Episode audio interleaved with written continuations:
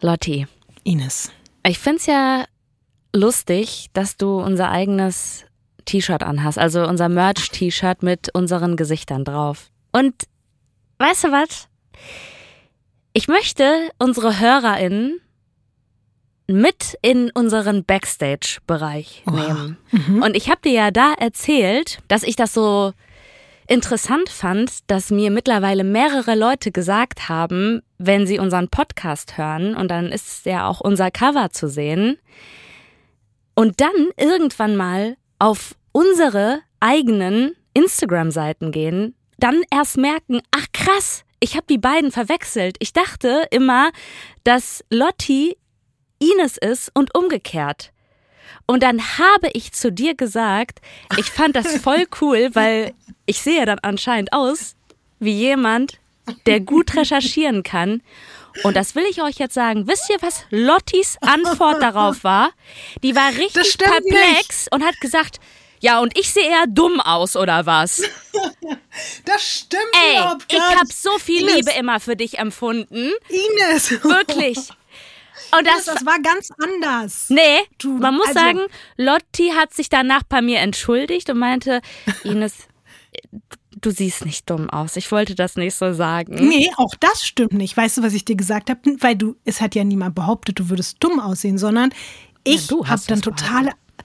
Nee, ich bin doch die, die, wenn dann dumm aussieht, weil doch die. Ja, Verstehst du? aber original dann ja ich. Nein, Also- du bist doch die, von der man anscheinend denkt, sie sieht besonders schlau aus. Das war ja deine Aussage. Und du warst aber auch diejenige, die im Vorfeld immer von sich behauptet hat, hier angeblich die Dove im Podcast zu sein, die die nichts weiß, was ich ja überhaupt gar nicht so sehe. Aber nur deswegen habe ich gedacht, du willst mir jetzt quasi damit sagen, dass wenn die Leute anhand unserer Bilder denken, ich sei du, dass du mir quasi reindrücken willst, dass ich halt nicht so besonders schlau aussehe.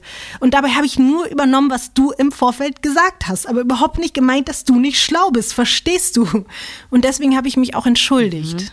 Ich wollte dir nämlich sagen, dass ich das auch überhaupt nicht schlimm finde, wenn du manchmal, wenn ich irgendwelche Fragen stelle, wo liegt das und du einfach ganz süß daneben liegst, weil ich mir denke, ich habe hier den Vorteil, dass ich die ganze Scheiße vorher eben drei Jahre recherchiert habe und ich hier auf alles Antworten kenne.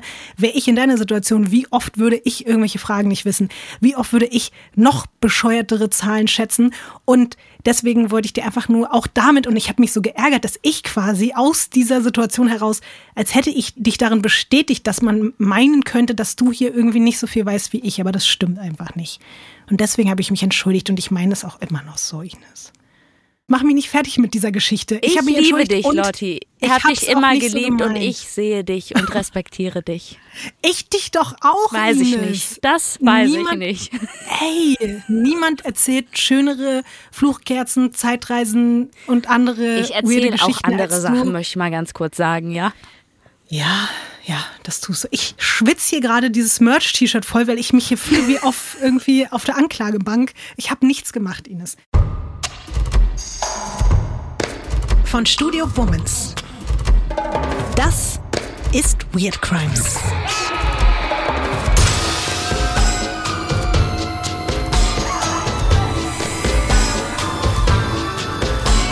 Der True Crime Podcast über die absurdesten, bizarrsten und unglaublichsten Kriminalfälle. Mit mir, vis-à-vis. Und ich bin Ines Agnoli.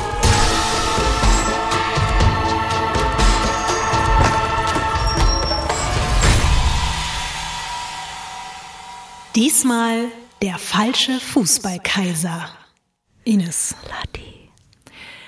hast du eine Beziehung zu Fußball? Und wenn ja, Ich habe nur? Fuß gehört und war schon so, es hat dein Ernst.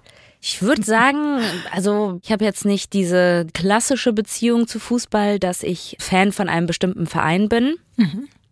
Ich war schon öfter im Stadion, ich habe mir öfter Fußballspiele auch angeguckt. Ich habe mal, als die WM bei uns in Deutschland war, habe ich als VIP-Hostess gearbeitet.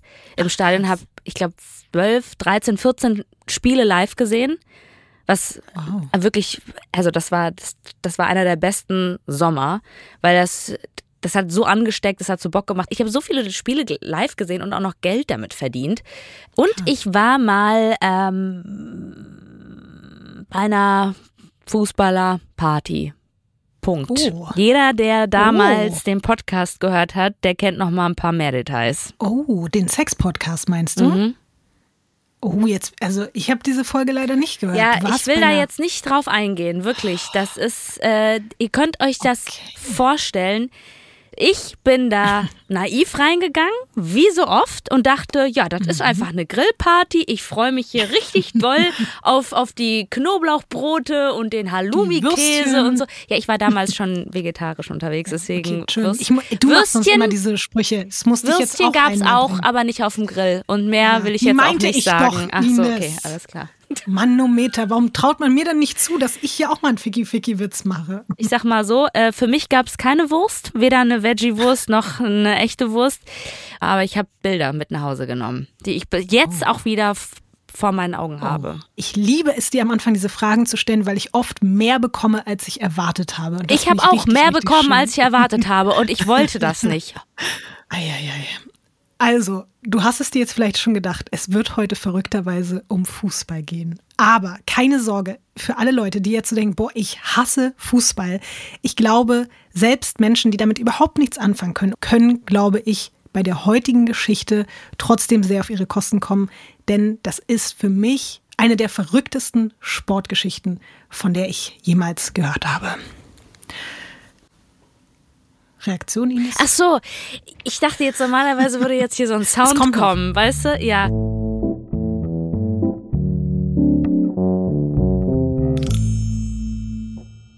Es geht heute um einen der größten Hochstapler der Fußballgeschichte. Ein Mann, der eine Parallelrealität erschaffen hat, mit der er komplette Mannschaften getäuscht hat, aber auch Gangsterbosse und Medien manipulieren konnte und nebenbei als Spieler ganz besondere Rekorde aufgestellt hat. Ein Mann, der für Sex, Anerkennung und Geld mehrere Jahrzehnte alle Menschen in seiner Umgebung belogen hat und trotzdem bis heute von allen gefeiert wird. Wir sprechen heute über Carlos Henrique Raposo, aka Carlos Kaiser. Du machst heute richtig was für unsere Männerquote. Ich merke das schon. Packt eure Boyfriends, eure Männer. Heute ist der Tag, wo die Bock haben, mit euch den Podcast gemeinsam zu hören. Aber auch, ich hoffe, egal ob ihr, wie gesagt, Fußballfans seid oder nicht, dass ihr nicht abschaltet, weil ich habe auch schon lange eigentlich nichts mehr mit Fußball zu tun. Früher war ich riesiger Fußballfan, war immer bei Welcher? Hertha im Stadion. Ah. Heute habe ich damit selber nichts mehr zu tun. Ich interessiere mich gar nicht mehr für Fußball und trotzdem ist diese Geschichte unfassbar hörenswert. Bist du bereit, Ines? Ich bin bereit. Carlos wird 1963 in Brasilien geboren. Da waren wir ja schon mal. Und der Real Life Dexter, ne? Richtig. Wir sind heute zu Beginn erstmal in Rio Pardo. Da wird Carlos geboren. Das liegt im Süden des Landes, nahe der Millionenstadt Porto Alegre. Und da sowohl die Mutter als auch der Vater von Carlos sehr früh versterben, kommt er zu Adoptiveltern, dann eben wirklich in die Millionenstadt Porto Alegre und lebt dort unter Umständen und in einer Gegend, die er selbst als Müllhalde bezeichnet. Ich habe dir mal ein Bild von diesem Ort mitgebracht und das darfst du umdrehen. Also, ich habe jetzt was viel, viel Schlimmeres erwartet und ich würde jetzt von außen betrachtet jetzt erstmal gar nicht so einen schlimmen Zustand erwarten. Also es sieht natürlich jetzt nicht nach Luxus aus, aber es sieht jetzt auch nicht nach Müllhalde aus, auf gar keinen Fall. Es sind ein paar Bäume auch zu sehen.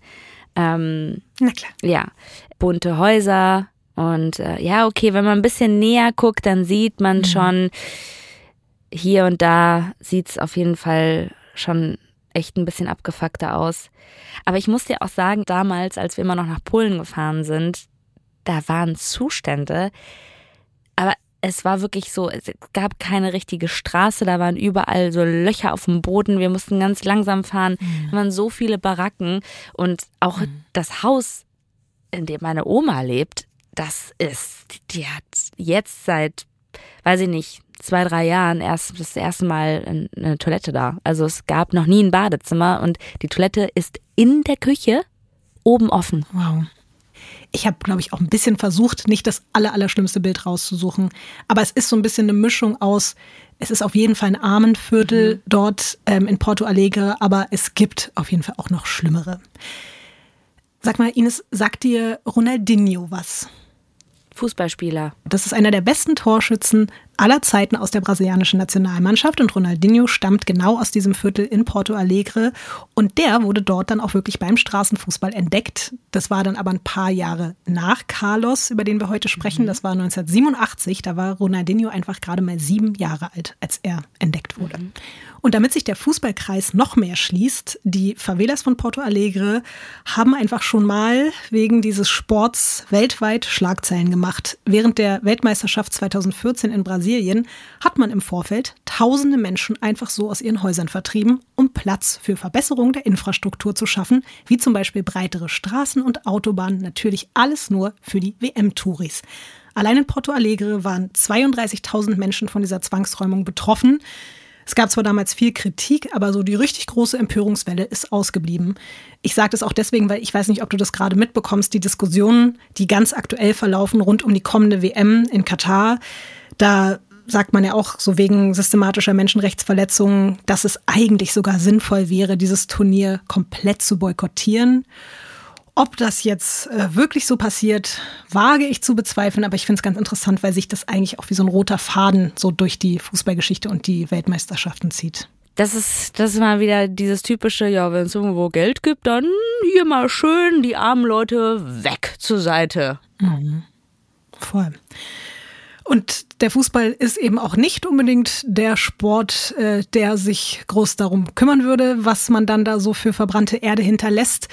Und dass es im Fußball und vielen Dingen, die damit zu tun haben, nicht gerecht zugeht, das muss der kleine Carlos auch schon ziemlich früh selbst erfahren. In Brasilien ist Fußball seit den überraschenden Gewinnen der Weltmeisterschaft 1958 und 1962 ein riesiges Thema. Vielleicht sagt dir Pelé auch was. Mhm. Der wird mit 16 Jahren zum jüngsten Fußballweltmeister aller Zeiten und somit auch zu einem der größten Stars in Brasilien. Und wirklich alle Jungs zu diesem Zeitpunkt wollen in dem Land so sein wie er. Und für viele Familien ist die Hoffnung, dass der eigene Sohn wirklich vielleicht auch so ein kleiner Pelé sein könnte, die einzige Chance der Armut einfach zu entkommen. Und so passiert es, dass Carlos Adoptiveltern seinen Pass an einen Spielerberater verkaufen. Da ist er neun Jahre alt. Das klingt jetzt erstmal krass, aber diese Vorgehensweise ist zur damaligen Zeit, also so Mitte der 70er, nicht ungewöhnlich. Was heißt denn den Pass? Also man kann wirklich eigentlich sagen, so nach dem Motto, es ist wie eine Art Leihgabe. Hier kriegst du mein Kind, dafür kriegen wir Geld und ihr habt den jetzt im Verein und Ach könnt so. damit nicht nur den so Pass machen, was ihr wollt. Ich dachte Reisepass, Ausweis, irgendwie sowas. Nee, das ganze Kind. Tatsächlich das ganze Kind. Es wird natürlich als was ganz Tolles verkauft, weil das Kind dadurch dann in irgendwelche äh, Trainingscamps mhm. kommt und bei den äh, Jugendmannschaften für irgendwelche großen Vereine spielen kann. Aber tatsächlich kommt das ganze Kind in diese Fußballmaschinerie schon mit neun Jahren rein. Und das Schlimme ist, das ist wirklich in den meisten Fällen so, auch bei Carlos, dass die Vertragsbedingungen wirklich ganz, ganz mies sind und du extrem hohe Ausstiegssummen hast. Also wenn du aus dem Vertrag mhm. wieder raus willst, musst du ganz viel Geld dafür bezahlen. Was ja keiner hat von denen. Richtig. Die haben das ja gemacht, um Geld zu bekommen. Und Carlos hat zwar Lust, ein großer Fußballstar zu werden wie Pelé, Spielen macht ihm auch Spaß, aber den Weg dahin findet er jetzt schon schrecklich, genau wie das Gefühl, dass er einfach nicht mehr aus Spaß kicken darf, so wie früher barfuß auf der Straße, sondern weil er damit die Familie ernähren soll. In den Trainingscamps muss er dann auch mit hunderten anderen Jungs unter der Tribüne in einem Raum ohne Fenster schlafen und wenn er keine Lust hat zu spielen, muss er es halt einfach trotzdem tun für uns auch immer leicht gesagt, was geben die ihr Kind da ab und sowas halt. Aber wenn natürlich irgendwie diese Hoffnung da herrscht, dass du durch dein Kind ein besseres Leben bekommen kannst, dein Kind selber auch.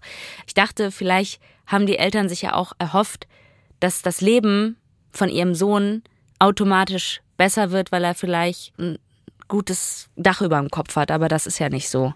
Ja, äh, tatsächlich ist es auch so, dass Carlos später vor allen Dingen der Adoptivmutter schon auch die Schuld daran gibt, dass sie nur darauf bedacht war, ihre eigene Lebenssituation zu verbessern und quasi über sein Wohlergehen damit getrampelt ist, ohne darüber nachzudenken, was das mit ihm macht. Als Carlos ein Teenager ist, stirbt seine Adoptivmutter an Leberzirrhose. Ist übrigens ein Grund, warum er später niemals Alkohol anrühren wird.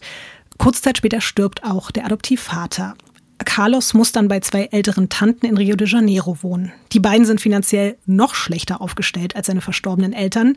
Carlos verspürt jetzt schon immer mehr Druck, dass er Geld nach Hause bringen muss. Einerseits natürlich, um die Menschen um ihn herum unterstützen zu können, aber auch um einfach selbst aus diesem Elend ausbrechen zu können.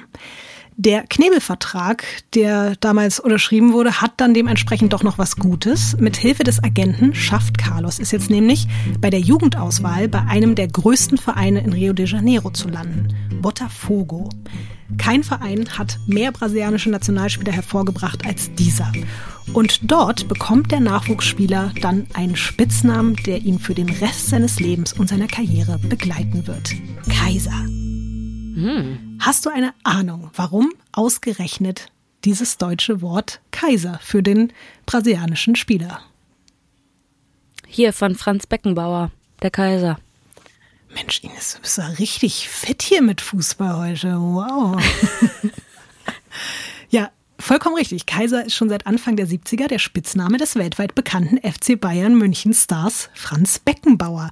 Und bei Botafogo in Brasilien meint ein Trainer eine gewisse Ähnlichkeit zu erkennen, was die Spielweise von Kaiser Franz Beckenbauer und Carlos ab jetzt auch Kaiser betrifft. Carlos nimmt diese neuen Namen auch sehr, sehr gern an. Er ist nämlich großer Fan des deutschen Fußballspielers. Den Namen lässt er sich später auch sogar in seinen Ausweis eintragen. Manchmal schreibt er ihn aber nicht in der deutschen Version, also nicht wundern, wenn es jetzt heute nochmal irgendwo steht, manchmal auch als K-A-Y-Z-E-R. Aber trotz dieses Titels läuft's für Carlos nicht ganz so super in Botafogo, wie er und wahrscheinlich auch der Verein sich gewünscht hat. Nach nur einem Jahr wird er rausgeschmissen, also vermittelt ihn sein Agent zur Jugendmannschaft von Flamengo, einem der erfolgreichsten Sportvereine Brasiliens, bei dem viele Jahre später wiederum übrigens auch Ronaldinho spielen wird, um hier wieder weiter mhm. Kreise zu schließen. Bei Flamengo darf Carlos Kaiser zwar einige Jahre bleiben, erfüllt aber auch dort nicht die Erwartungen. Zum Glück gibt es aber direkt schon wieder das nächste Angebot. Dieses Mal verlässt er dafür sogar seine Heimat. Es geht nach Mexiko zum dortigen Erstligaverein Puebla. Und nun kommt er sogar in die Erwachsenenauswahl. Er wird auch in Mexiko leider nicht wie gewünscht zum Superstar. Es folgen weitere Stationen, neue, kleinere und größere Vereine. Aber dann endlich scheint sein großer Moment gekommen zu sein. Ein Angebot aus Europa. Das ist das Beste, was ihm aktuell passieren kann, denn dadurch steigt natürlich auch sein Marktwert in Brasilien. Carlos Kaiser geht also kurzerhand nach Korsika. Und dort spielt er für den französischen Verein Ajaccio. Und jetzt kann ich dir auch endlich Bilder von ihm zeigen in seinem neuen Vereinstrikot. Da ist er jetzt übrigens 23 Jahre alt. Bevor ich das jetzt umdrehe, mhm. Ich weiß, der ist jetzt noch kein Fußball-Superstar geworden, aber dem geht es hoffentlich finanziell, so wie du es erzählt hast, jetzt schon besser. Oder, Definitiv. Ja? Ja, das stimmt total. Es ist natürlich trotzdem zu der Zeit weniger, als es heute wäre und auch anders, als es jetzt wirklich wäre für einen europäischen Spieler okay. in Europa. Aber er bekommt vor allen Dingen auch immer Vorschüsse. Mhm. Und wenn man dann relativ kurz irgendwo bleibt, ist es natürlich super, wenn man einen Vorschuss kriegt, dann ein paar Monate bleibt, wieder zu einem anderen Verein geht. Deswegen also finanziell geht es ihm jetzt schon viel, viel besser als früher. Okay. Hey! Gott, ich liebe diese Fotos von damals, ne? Oder? Also so lang ist das ja immer noch gar nicht her. Unsere Väter mhm. haben ja auch solche Fotos, ne? Mhm. Aber ich muss auch wirklich sagen, diese kurzen Fußballerhosen, ich glaube auch ganz ehrlich, dass die mega schwitzig und juckig gewesen sind, ne, diese Hosen. Also geil waren die, mhm. glaube ich, nicht. Gerade wenn du dir da einen abbrennst. Was hast du da, glaube ich, abgescheuerte Eier gehabt? Aber mhm. ey, ich fand die wirklich mit diesen Socken, diese kurzen Pants und diese Trikots, dann diese lange voluminöse Mähne dazu. Findest ihn einfach nur geil. Auch dieses, wie er dann da an dem Pfosten gelehnt hat und so verträumt in den Himmel guckt. Hey, wenn du mir den zeigen würdest, dass das ein Freund von dir ist, würde ich sagen, komm, bring ihn mal mit. Oh, okay. Also, ich merke schon, da ist eine gewisse Sympathie für Carlos Kaiser bei dir, ne? Wenn ihr Bock habt, den Carlos auch zu sehen, dann ab auf Instagram weirdcrimes-podcast für die heutigen Fotos, finde ich, lohnt sich auch wirklich. Und also. um es nochmal ganz kurz, also du hast gerade schon gesagt, so das, was ist für dich das auffälligste Merkmal an ihm? Seine Mähne. Mhm. Sehr voluminös, schöne, schwarze bisschen lockige Haare. Wäre der heute Fußballer, hätte der safe irgendwie von irgendeinem Haarwaschmittel einen Deal. Mhm. Um zurück zu Carlos zu kommen. Obwohl er dann auch in Korsika nur ein Jahr bleibt, ist diese Station für Carlos wie erwartet ein Karrierebooster. Durch seinen Einsatz für ein europäisches Team hat er sowas wie einen Qualitätsstempel bekommen. Und damit läuft er jetzt durch Brasilien auf der Suche nach einem neuen Vertrag. Das ist ja jetzt so Ende der 80er. Es gibt also noch kein Google und News zu irgendwelchen Fußballtransfers kann man maximal in der Zeitung lesen, aber natürlich nicht einfach mal eben so kurz im Internet nachschlagen. Und die Spieler legen potenziellen neuen Vereinen auch wirklich so eine Art Lebenslauf vor, damit man quasi nachvollziehen kann, wo hat der Typ vorher gespielt, welche Qualifikationen hat er, wie viele Tore hat er gemacht. Dabei ist zu diesem Zeitpunkt auch eine Sache ganz besonders wichtig, nämlich sogenannte Spielerkarten. Und ich zeige dir jetzt mal die Spielerkarte von Carlos Kaiser aus Korsika. Hab die ganze Zeit auf seine trainierten Schenkel gerade geguckt. Hast du mir zugehört wenigstens? Ja, das mit der Karte, das gucke ich mir jetzt an. Ja. Ähm, okay, das ist eine äh, ne Spielerkarte. Da ist auch ein Foto von ihm drauf. Findest du ihn da auch immer noch gut? Ich finde ihn immer noch gut. Also mhm. kann ich nicht anders sagen. Ähm, ja, das musste er immer mitnehmen, um zu zeigen, dass er da auch spielt. Und genau, man, man sammelt dann sozusagen wirklich auch diese Karten von allen Vereinen. Das ist für alle, die es jetzt gerade nicht sehen, wie so eine Art Ausweis mit Foto, mit Namen, mit Stempel und auch der Saison, die man für das Team gespielt hat. Und das ist auf jeden Fall ein ganz wichtiges Stück Papier. Ich würde sagen, das sieht aus nach etwas, was man sehr gut faken kann. Mhm. Ich weiß nicht, wie du damals drauf warst, aber du hattest ja bestimmt auch mal einen Schülerausweis. Ich habe so hart meinen Schülerausweis gefälscht. Um auf die Reggae Night in die Kulturbrauerei zu kommen, habe ich einfach, als ich zwölf Jahre alt war. Was? Ja, na klar. Zwölf?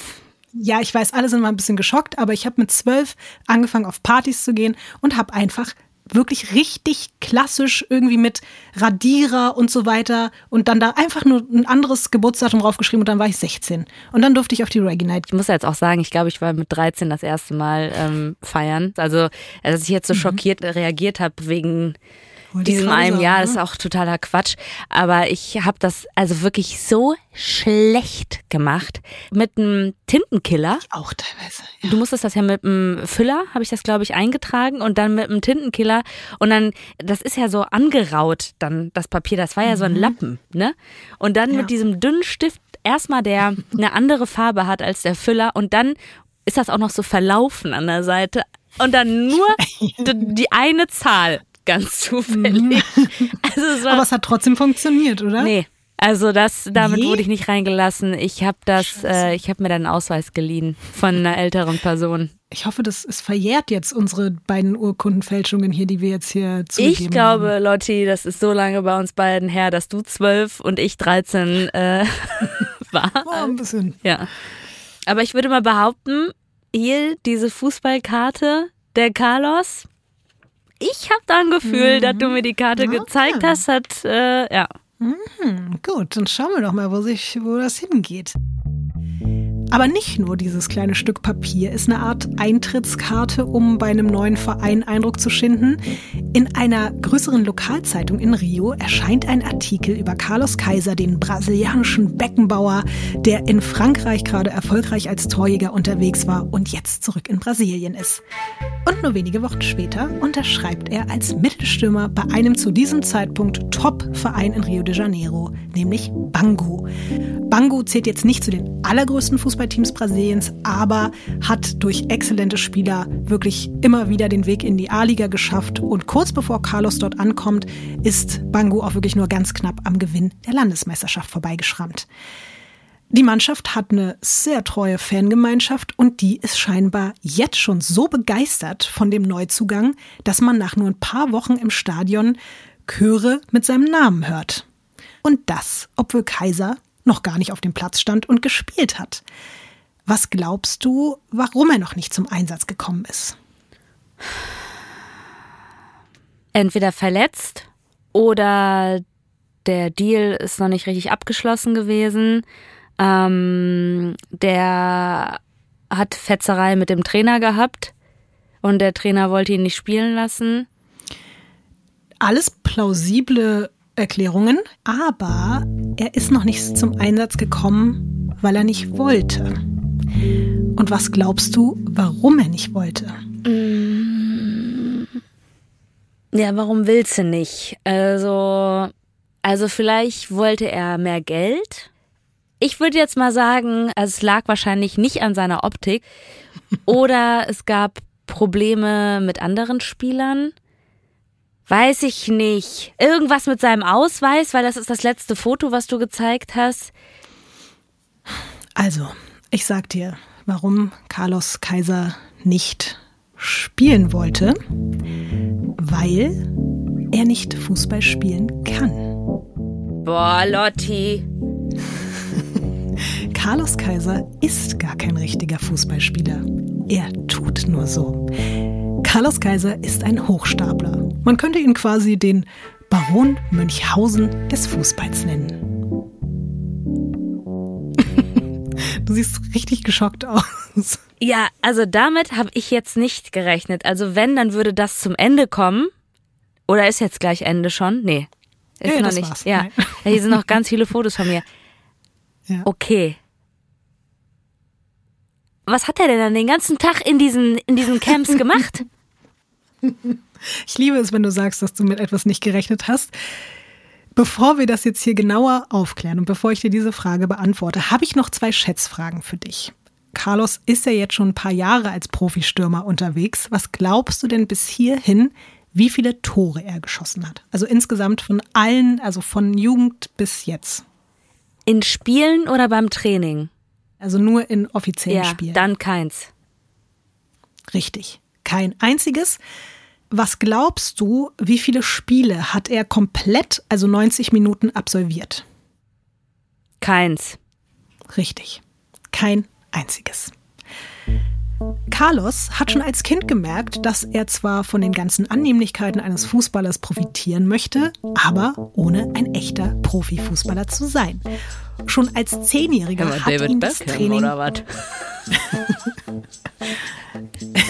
Schon als Zehnjähriger hat ihn das Training total frustriert und auch dieses Gefühl, von einem Fußballagenten oder einem Verein einfach so ausgebeutet zu werden und denen quasi so zu gehören, das fand er richtig fürchterlich und deswegen hat er angefangen, sich bei jeder Gelegenheit krank zu stellen. Er hat ständig neue Verletzungen erfunden und sich so um jegliche Teilnahme an den Spielen gedrückt. Mit Erfolg. Nur in Bezug auf Korsika lief das ein bisschen anders. Was könntest du dir vorstellen, wie Carlos das dort gehandelt hat, nicht spielen zu müssen? Wüsste ich jetzt nicht. Also vielleicht würde er so dreist sein, dass er gesperrt wird aufgrund seiner Dreistigkeit, also weil er irgendwas sch- grenzüberschreitendes gemacht hat. Das ist gar keine schlechte Idee. Aber in dem Fall war es anders, denn Carlos war gar nicht auf Korsika. Die Bilder, die du gesehen hast, sind auf einem Sportplatz in Rio entstanden, sollten aber den Eindruck erwecken, ihn während eines Turniers in Korsika zu zeigen. Das Trikot hat er von einem Bekannten, der wirklich Fußballspieler ist und tatsächlich für Ajaxo gespielt hat. Von dem hat er dann auch die Spielerkarte als Vorlage genommen, du hast es schon geahnt, und hat dann seine eigene Karte möglichst originaltreu gefälscht. Und das alles, weil er einfach wusste, er braucht jetzt dringend einen Push, um der Fußballwelt weiter vormachen zu können, dass er vollkommen zu Recht ein Teil von ihr wäre. Als Kind und Teenager kann man sich da ja noch so ein bisschen durchmogeln und alle haben eben die Hoffnung, wie ich gerade schon meinte, dass man sich da entwickelt, aber als Erwachsener ist es natürlich schwieriger. Aber Carlos hat kreative Ideen, um dieses Problem zu lösen. Einem befreundeten Journalisten hat er ein bisschen Geld zugesteckt, damit der einen euphorischen Artikel über Carlos Rückkehr nach Brasilien und seine triumphale Zeit in Frankreich schreibt. In dem Bericht ist einfach die Rede von Toren dort in Korsika, die nie gefallen sind und die Carlos auch nie geschossen hat. Und dann hat er bei einem seiner ersten Trainingseinheiten für Bangu, diesem neuen Verein, einem Balljungen Snacks und Getränke gekauft, damit der später während des laufenden Spiels in der Fankurve immer wieder anfängt, Kaisergesänge anzustimmen.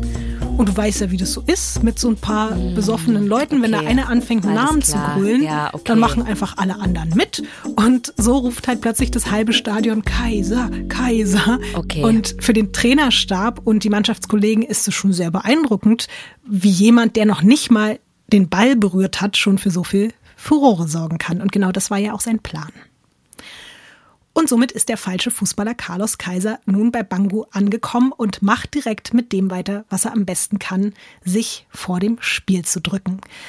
Und dafür ist ihm tatsächlich auch jedes Mittel recht. Und wir hören mal einen Ton dazu, Ines, von ihm selbst aus einer Dokumentation und nicht erschrecken über das, was er da sagt. Wir besprechen das gleich noch.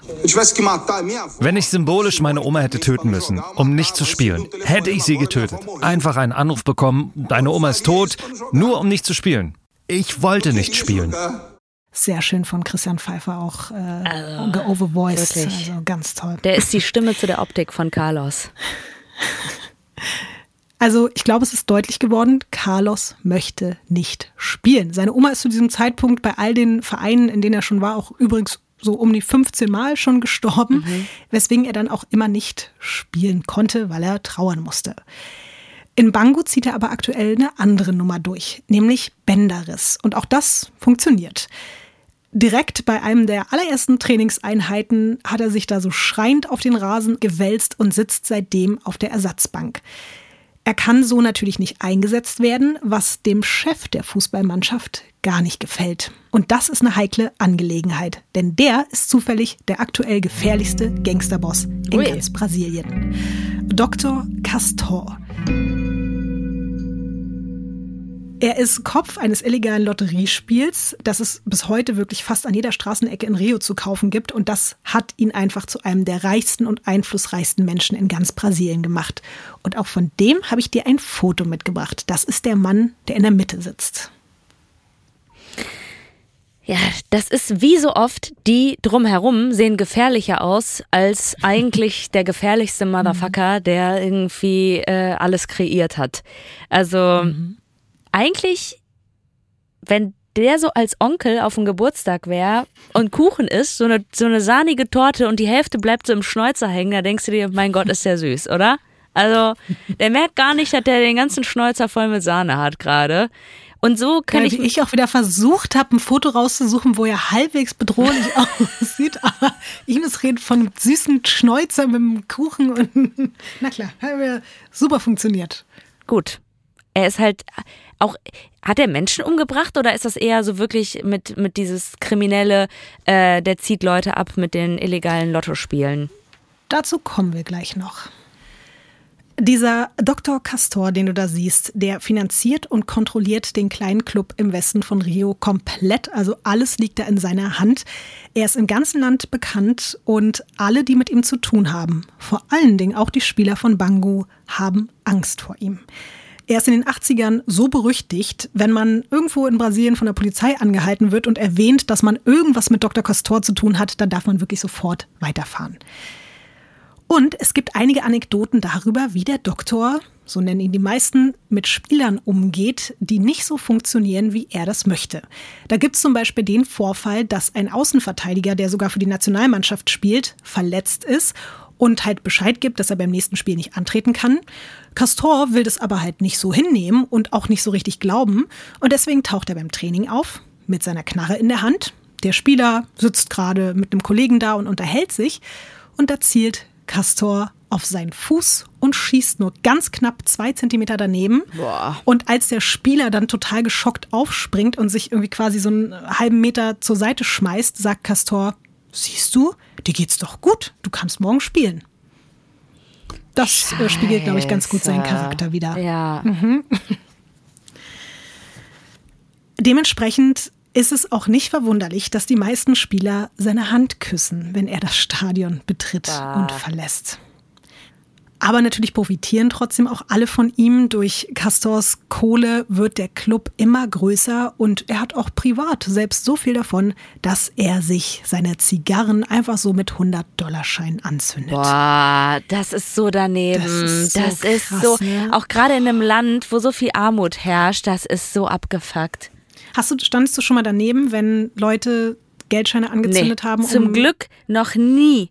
Ich würde nie Geld wegschmeißen, verbrennen, wenn ich das sehen würde, dass irgendwelche Freunde das von mir machen würden. Ich hätte wirklich einen Konflikt, ob ich mit diesen Menschen noch befreundet sein könnte. Ich werde jetzt keine Namen nennen, aber ich habe das mal bei einem Rapper gesehen. Also ich stand einfach daneben in einem Club und war auch so geschockt. Und es war so schrecklich, das mit anzusehen. Und ich fand es so demütigend allen anderen Menschen gegenüber. Und boah, also ich sehe das auch so wie du. Wenn das jetzt heutzutage irgendwer machen würde, auch in meinem Umfeld oder so, dann würde ich sagen, sag mal, also was, was läuft falsch bei dir so? Du kannst dir vielleicht denken, dass die Anwesenheit von diesem Mann auf dem Platz auch immer wieder zu brenzlichen Situationen führt. Das müssen alle am eigenen Leib erfahren, zum Beispiel auch die Schiedsrichter. Er hat selbst bei den Spielen einfach für alle immer gut sichtbar eine Knarre im Hosenbund und die nimmt er auch gerne mal in die Hand, wenn zum Beispiel eine Abseitsentscheidung zu Ungunsten seines Teams ausfällt. Boah. Ja. Da hast ja gar keinen Bock, mit schlimm. denen äh, zu spielen überhaupt. Ja, mit dem Typen ist auf jeden Fall nicht zu spaßen. Nee. Und genau diesen Mann führt Carlos Kaiser gerade hinters Licht, indem er vorgibt, verletzt zu sein und deswegen leider nicht spielen kann, obwohl er ja in Wahrheit niemals vorhat, auf diesem Rasen in diesem Stadion einen Ball zu berühren. Aber Kaiser hat ja auch schon super Vorarbeit geleistet, wie ich dir erzählt habe. Solche Details, dass die Bangu-Fans Kaisers Namen gerufen haben, bevor er überhaupt jemals da irgendwo auf dem Platz stand. Das ist natürlich für einen Typen wie Castor so, oh wow, mhm. was passiert hier? Das beeindruckt ihn sehr. Und dann steht auch noch die Schlagzeile in der Zeitung, Bangu hat sein König, Carlos Kaiser. Für diesen Artikel musste Carlos nur einen Journalisten zum Essen einladen und ihm einfach davon erzählen, dass er eines der größten Fußballtalente aller Zeiten ist.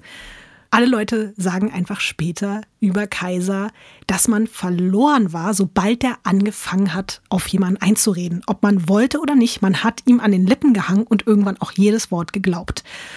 Und so wird Kaiser in wenigen Monaten so wichtig wie einfach mal die Stars des Vereins und das, obwohl er nicht spielt. Kaiser hängt jetzt auch ständig bei Castor im Büro ab. Die reden ständig, die lachen, die spielen irgendwelche Spiele, während der Rest des Teams einfach weiter eine scheiß Angst vor diesem Typen hat und wenn halt die anderen Leute gerade trainieren müssen, damit ihnen niemand in den Fuß schießt, macht sich Kaiser einfach mit dem Chef eine gute Zeit. Der weiß halt wahrscheinlich einfach sehr gut Menschen zu lesen. Mhm. Dann hat er, würde ich jetzt mal sagen, aber das ist ja auch von Hochstaplern das manipulative Talent und zwar nicht nur ein bisschen, sondern er muss schon auf Anschlag ganz weit oben sein. Mhm. Ich kann mir das schon vorstellen, wie das da, wie du das Lachen aus seinem Büro hörst, während die anderen da so mhm. irgendwie und die Kugeln überall versuchen da nicht drauf zu treten, die dann noch rechts und links liegen äh, und sich einfach denken, was zur Hölle passiert da? Der hat nicht ein einziges Mal einen Fußball geschossen. Nur ganz selten hat Carlos manchmal ein bisschen was zu tun. Wenn ein Interview mit dem Team ansteht, dann entscheidet sich Castor jedes Mal dafür, dass Kaiser das führen soll, beziehungsweise dass Kaiser das geben soll. Auf die teils so ein bisschen verdutzten Nachfragen der Mannschaftskollegen, warum denn er und nicht sie, antwortet Castor nur, Kaiser ist der Mann. Und weil er ja nicht spielen muss, hat er sehr viel Zeit für sein allerliebstes Lieblingshobby nebenbei. Willst du raten, welches? Frauen. Sex. Ficky, Ficky. Feiern gehen ist jetzt erstmal so das grobe Überthema, aber dabei spielt auf jeden Fall Ficky Ficky eine riesengroße Rolle, weil er liebt es besonders mit sehr vielen, sehr schönen Frauen feiern zu gehen, in sehr teuren Läden bis zum Morgengrauen. Also er hat jetzt schon Fettkohle. Er hat auf jeden Fall Kohle, aber Teilweise erschnort er sich auch viele Dinge. Auch dazu kommen wir gleich noch. Eines Nachts ist er mal wieder in einem Club, vielleicht an diesem Tag aber nicht ganz so gelöst wie sonst, denn kurz vorher hat der Teamarzt seine ja, schon seit vielen Monaten bestehende Krankschreibung aufgehoben, so nach dem Motto, jetzt nach fünf Monaten ist auch mal gut mit dem Bänderriss.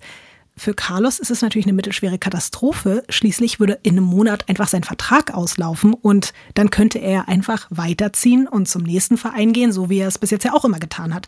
Aber jetzt muss er es irgendwie hinbekommen, noch diese paar Wochen rumzukriegen, ohne vom gefährlichsten Mann des Landes enttarnt und dann vielleicht mhm. erschossen zu werden. Aber dieser Moment scheint plötzlich doch direkt vor der Tür zu stehen. Um 4 Uhr morgens klingelt in dem Club, in dem Carlos gerade mit irgendeiner Frau rummacht, das Telefon. Und ein Berater von Castor verlangt nach Kaiser. Nein. Es gab ja keine Handys zu diesem Zeitpunkt. Das ist wie so aus so einem Film, so Blow oder sowas halt. Das, Die Vorstellung, dass du in einem Club feiern bist und dann kommt da jemand mit so einem Telefon. Kennst du das doch von damals, so auf dem Tablett, so ein Telefon. Jemand möchte Ja. mit ihnen reden. Und die Musik ist so voll laut, weißt du? Und dann musst du so um die Ecke gehen. Ich glaube, genau so war es. Wirklich genau so. Dementsprechend ist Kaiser auch total überrumpelt, als er den Hörer abnimmt und dann den Satz hört, den er einfach nicht hören wollte. Mach dich bereit. Morgen ist der große Tag. Der Doktor wird dich einwechseln. Carlos hetzt aus dem Club, der bekommt natürlich die Nacht kein Auge mehr zu und nur ein paar Stunden später sitzt er auf der Bank im Stadion vor 20.000 Leuten. Was? Auch so viel? Und er sitzt da auf dieser Bank und er hofft immer noch darauf, dass niemand die Ankündigung, ihn da tatsächlich auf diesen Rasen zu stellen, wahrmachen wird. Aber dafür ist es schon zu spät. Kaisers Debüt wird ganz groß angekündigt. Castor höchstpersönlich ordnet an, Zitat, bring den Großen nach vorne, damit er trifft. Kaiser steht auf, ist extrem nervös, der murmelt immer wieder nur in sich rein, ich bin am Arsch, ich bin am Arsch, ich bin am Arsch. Das kriegen sogar andere Teammitglieder teilweise mit und erzählen das später. Für ihn geht es in diesem Moment natürlich nicht mehr einfach nur um Fußball. Er weiß, dass Castor ihn umbringen wird, wenn der herausfindet, dass Carlos Kaiser einfach nur ein Betrüger ist, der zu Unrecht einen Vorschuss eingesackt hat und den Ball wahrscheinlich nicht mal trifft, wenn er direkt vor ihm liegt. Was glaubst du, Ines? Was macht er jetzt? Also, ich glaube, wenn zehn Spieler gut spielen, kannst du auch als jemand, der, also der wird ja jetzt nicht komplett gar nichts können. Der hat ja auch schon in den Camps trainiert, also so ein bisschen Skills wird er ja haben. Der wäre ja jetzt nicht so wie wir beide. Hey, ich habe mal ein Tor geschossen vor 15.000 Leuten beim klasse. Entschuldige bitte. Ja, super. Herzlichen Ja, Glückwunsch. danke. Ja. Aber das hat auch jemand anderes wahrscheinlich auch vorbereitet. So. Und das meine ich halt. Also, da kann selbst jemand, der so ich? schlecht wie du Fußball spielst, ja, kann auch ein Tor machen. Und deswegen würde ich jetzt an seiner Stelle versuchen, das Beste rauszuholen. Ich denke aber, dass er anders reagiert und eher versucht, einen Unfall zu inszenieren, dass er sich verletzt, dass irgendwie sowas passiert. Drama. Drama. Ganz viel Drama. Er wärmt sich auf, direkt neben den Fans, und die schreien natürlich, feuern ihn an. Und dann wird Kaisers Name aufgerufen. Er soll eingewechselt werden. Er hat jetzt wirklich keine Sekunde Zeit mehr nachzudenken. Also springt er über die Absperrung zu den Fans und beginnt eine wilde Massenschlägerei Nein. mit der Fankurve des Vereins, für den er spielen soll. Und er wird nachher irgendwas sagen von wegen, da hat einer dich beleidigt, Castor. Deswegen, ich wollte dich beschützen. Oh, Ines schlau. Noch während er Fäuste verteilt und welche abkriegt, kassiert er eine rote Karte. Also noch bevor er das Spielfeld betreten hat, wird er des Platzes verwiesen und darf leider nicht spielen. Mutig aber von dem Schiedsrichter, das, äh, die rote Karte zu ziehen, ähm, weil ich dachte, die hatten alle Schiss vor Castor. Alle sind sich einfach sicher, dass Castor ihn abknallen wird. So, dass alle denken das jetzt. Ah, okay. Weil in dem Moment ist ja für Castor auch nicht irgendwie der Schiedsrichter schuld, sondern es ist ganz klar, okay, der Typ, mein eigener Spieler, springt dahin und schlägt unsere Fans hier und gefährdet damit auch quasi das laufende Spiel, weil zu diesem Zeitpunkt steht es, glaube ich, auch sogar 0 zu 2, also das andere Team führt und deswegen ist der einfach nur stinkwütend auf Kaiser. Und als das Spiel dann vorbei ist, sitzt Kaiser dann mit dem Rest des Teams in der Kabine. Alle gucken auf den Boden, alle wissen, dass gleich wirklich was ganz, ganz Schlimmes passieren wird. Und jeder Einzelne erstarrt dann auch, als Castor reingestürmt kommt. Aber bevor der anfangen kann, irgendwas zu sagen oder darum zu brüllen, ergreift Carlos Kaiser das Wort und du hattest vollkommen recht, Ines. Er behauptet, er wäre nur über die Absperrung gesprungen und habe diese Prügelei begonnen, weil die Fans schlicht über Dr. Castor mhm. geredet hätten. Und das konnte er natürlich nicht einfach so stehen lassen. Das ist natürlich komplett nur ausgedacht, aber Kaiser spielt die Rolle des edlen Retters Oscar verdächtig weiter. Andere Spieler, die daneben sitzen und wirklich miese Angst immer noch haben, dass Castor jeden Moment seine Waffe zieht, zitieren Kaiser wie folgt. Gott nahm mir meinen richtigen Vater, aber dann gab er mir dich. Kann nicht mehr. Irgendwie haben die sich aber auch beide verdient, oder? ja, ein bisschen schon, ja. Die Fans draußen haben dich Gauner und Penner genannt, dass du ein Krimineller bist, ein Verbrecher. Sie verleumden dich, sagen, du bist ein Drogenbaron. Das kann ich doch nicht tolerieren. Um keinen Preis der Welt. Doktor, mein Vertrag läuft in wenigen Wochen ab, dann bist du mich los. Was denkst du, wie der Doktor darauf reagiert, Ines? Vertragsverlängerung. Ja, ich, ich glaube, dass der Doktor ihm sehr dankbar dafür ist und ihm irgendwie wahrscheinlich noch Geld gibt oder also Ines, du bist mir heute ein bisschen zu gut in deiner Prognose. Ich glaube einfach, ich habe mittlerweile für so Betrüger ein ganz gutes Gespür. Aber ja, nicht in real life, kann ich dir sagen. Ja. Nur wenn ich weiß, dass dann Betrüger toll, ist. Nicht ja. nur, also ich würde mich für dich freuen, wenn es mehr in der Praxis als in der Theorie funktionieren würde. Aber es ist tatsächlich so, Castor verlängert Kaisers Vertrag um weitere sechs Monate und verdoppelt sein Gehalt. Und einen kleinen Stirnkuss gibt's auch noch obendrauf. Wow. Kaiser hat also überlebt und er darf sogar bei Bango bleiben. Blöd nur, dass er nur wenige Tage nach der Vertragsverlängerung ein gefälschtes Attest von seinem Zahnarzt, by the way, ein guter Freund von ihm, mitbringt. Er hätte eine Herdinfektion, die sich negativ auf den ganzen Organismus auswirkt und überall Entzündungen auslöst und er kann deswegen erstmal nicht spielen. Schade. Ein halbes Jahr später verlässt er dann den Club, ohne ein einziges Mal gespielt zu haben. Castor nimmt es ihm aber wirklich gar nicht übel, weil Kaiser hat mit dieser angeblichen Ehrenrettungsaktion für immer einen Stein bei ihm im Brett. Deswegen kann er auch verschmerzen, dass sein Star, der König von Bango, nicht ein einziges Mal zum Einsatz gekommen ist. Zum Glück hatte er im letzten Jahr durch das Nichtspielen genug Zeit, seine andere Karriere weiter voranzubringen, die als Partykönig von Rio de Janeiro. Aber Party geht, Über ne? Das ist halt auch immer so. Also Party geht klar, mhm. aber hier spielen nicht. Mhm. Das habe ich mich auch gefragt, wie man das dann die ganze Zeit so legitimiert. Aber er ist dann teilweise auch gehumpelt oder so, wenn irgendein Mensch, der aus dem Vereinsumfeld war, in einem Club erschienen ist, aber hat trotzdem sich da die ganze Zeit irgendwie die Nächte um die Ohren geschlagen und alle haben es akzeptiert. Überall, wo Kaiser auftaucht, zieht er die Aufmerksamkeit auf sich. Die Models scharen sich um ihn, die VIP-Plätze werden sofort für ihn freigeräumt. Die Leute wollen Autogramme und Fotos von ihm. Obwohl, ehrlich gesagt, eigentlich nicht so ganz von ihm. Denn so berühmt ist Kaiser jetzt auch wieder nicht. Er hat ja auch schließlich bis jetzt immer noch nicht irgendwo richtig gespielt. Aber zum Glück gibt es da eine gewisse Ähnlichkeit zu einem anderen Fußballspieler, der nochmal 10 bis 20 Nummern größer ist als er. Und von dem zeige ich dir jetzt ein Foto. So. Und jetzt hasse mich, weil bestimmt muss man den kennen. Und ich habe keine Ahnung, wer das ist. Nein, ist gar nicht schlimm, Ines. Nee. Ich finde es wirklich überhaupt nicht schlimm. Ich sag's dir, das ist Renato Gausch. Ich hoffe, dass ich ihn richtig okay. ausspreche. Es gibt Leute, die kennen ihn auf jeden Fall, aber ich habe diesen Namen vorher auch noch nie gehört, muss ich zugeben. Ich kann dir aber sagen, der ist im Gegensatz zu Kaiser ein begnadeter Fußballspieler, einer der besten in Brasilien in den 80er und 90er Jahren. Man könnte wirklich sagen, quasi ein Neymar oder Messi oder Cristiano Ronaldo seiner Zeit. Also ich will auf jeden Fall sagen, bring the hot pants back in so Fußball-Games. Äh, ey, ohne Scheiß. Was? Ey. Ines hat heute richtig Spaß mit den Hosen hier. Boah, die Hosen sind gut. Mhm. Ich weiß, das ist irgendwie sehr oberflächlich. Aber du siehst einfach glücklich aus. Ja, das finde ich. Ich muss, ich smile mir ja auch richtig einen weg, während ich das Foto sehe. Und wenn ihr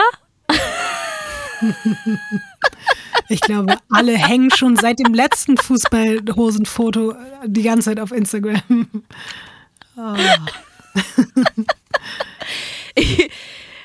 Ines, willst du vielleicht noch was, willst du vielleicht noch was sagen, weil ich ja schon meinte, dass eine gewisse Ähnlichkeit ja, besteht. aber man muss aber auch sagen, ich weiß jetzt nicht, ob es die Druckerqualität ist, aber ich sag mal, die Mitte des Bildes ist besser getroffen als sein Gesicht. Deswegen finde ich das jetzt schwierig. Ich hoffe, es gibt noch ein eins zu eins Foto, wo die nebeneinander mit den Köpfen sind, weil ich finde das jetzt, das ist ein schwieriges Foto. Der guckt auch nach unten und ist gerade beim Spielen.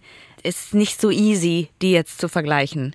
Aber das ist ja auch, teilweise sind das ja die Umstände, weißt du, in einem Club nachts oder so mit Abstand aus der Ferne. Es geht ja erstmal so grundsätzlich darum, so sind das ähnliche Typen, haben die ähnliche Haare und Weiß so. Weiß ich nicht. Also wenn ich mir hier das Träumerfoto angucke und da, wo der halt so Fußball spielt, ich würde die jetzt nicht unbedingt als so ähnlich empfinden. Naja, gut, wenn du meinst, Ines. Viele andere Menschen haben das anders gesehen, aber